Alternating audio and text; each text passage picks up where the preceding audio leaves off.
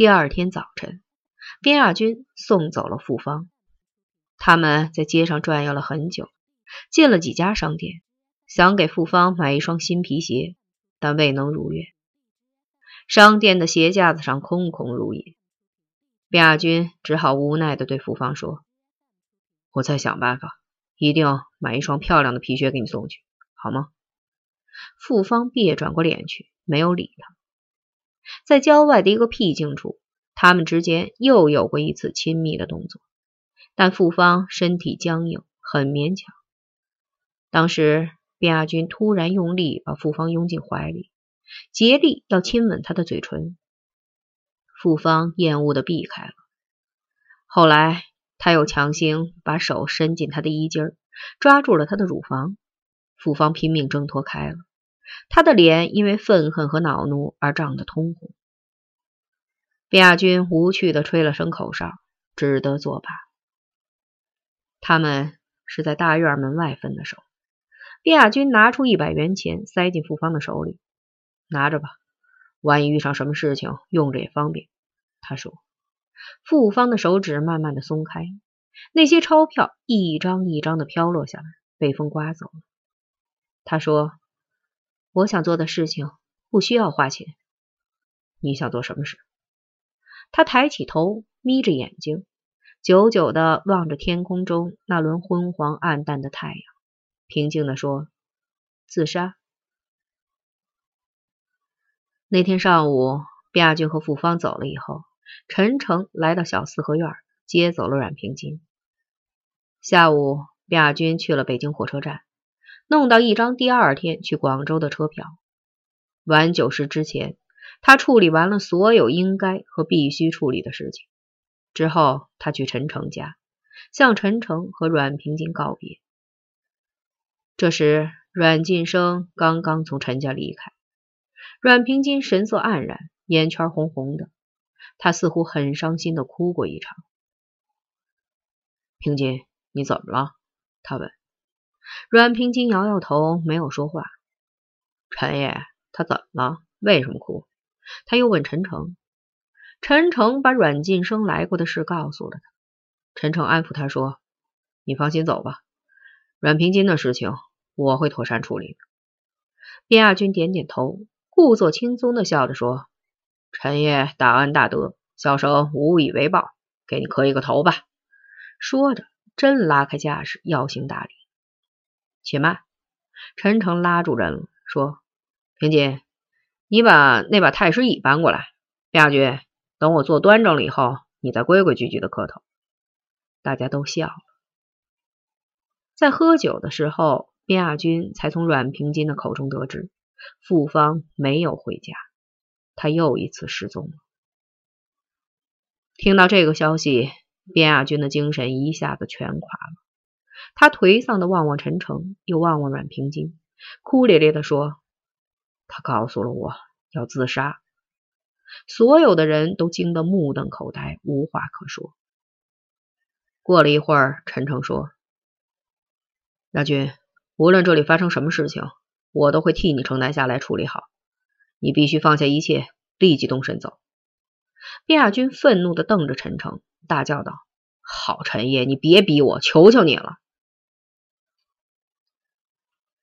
傅芳是跟在边亚军的身后回到城里的，他没有回到那个小四合院去找阮平金。他恨边亚军，也恨阮平金。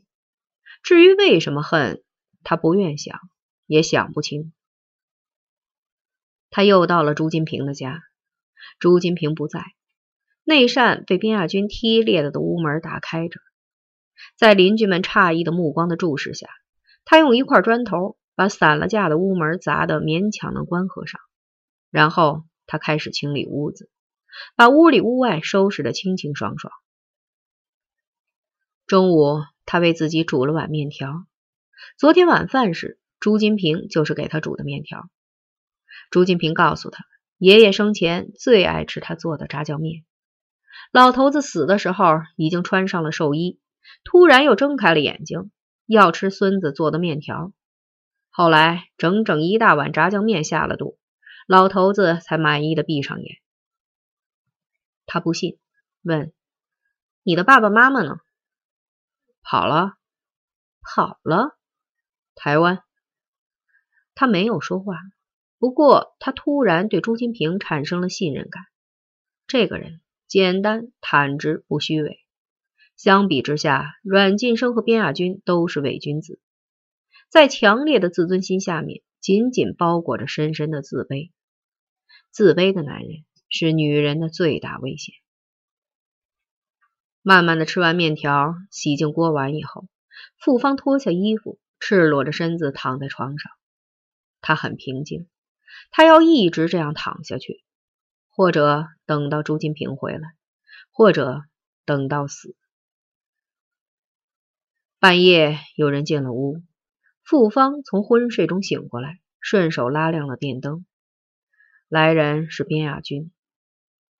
据边亚军自己说，他和傅芳在一起度过了一个疯狂的夜晚，如饥似渴，默契和谐，花样百出，精疲力竭。不过第二天傍晚，边亚军陪着傅芳去北京火车站时，他们之间的关系似乎仍很冷淡。分手时，傅芳连招呼都没打，径直进了检票口。亚军呆呆的望着他的背影，傻了似的在检票门口站了很久。一九九零年，亚军第一次去香港时，在美丽华大酒店的一次冷餐会上，遇见了一位美艳绝伦的妇人。他立即就认出了这个人就是当年的傅芳，犹豫了一下。他端着酒杯过去与他攀谈，妇人的态度冰冷而又不失礼貌。先生，对不起，您认错人了。